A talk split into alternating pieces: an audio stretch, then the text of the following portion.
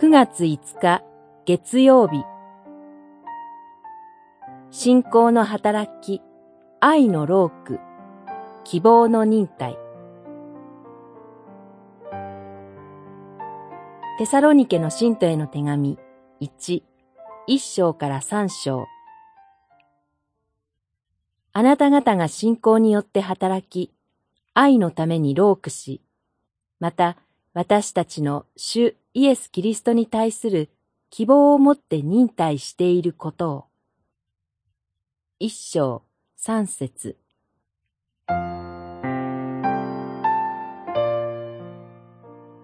テサロニケの教会には信仰と愛と希望、この三つをもとにした実がありました。それゆえ、マケドニア州とアカイア州にいるすべての信徒の模範となりました。まず信仰ですが、彼らの信仰は偶像から離れて神に立ち返るという具体的な働き、つまり行為を通して現れました。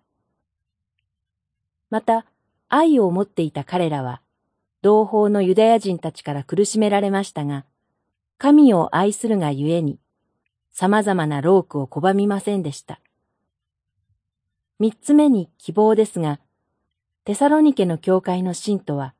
希望をも持っていました。パウロが、私たちがロークし、奮闘するのは、救い主である生ける神に希望を置いているからです。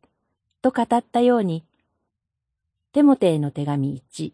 4章実節。彼らは主イエス・キリストに対する希望のゆえに忍耐していました。こうしてテサロニケの教会には信仰の働きと愛のロークと希望の忍耐がありました。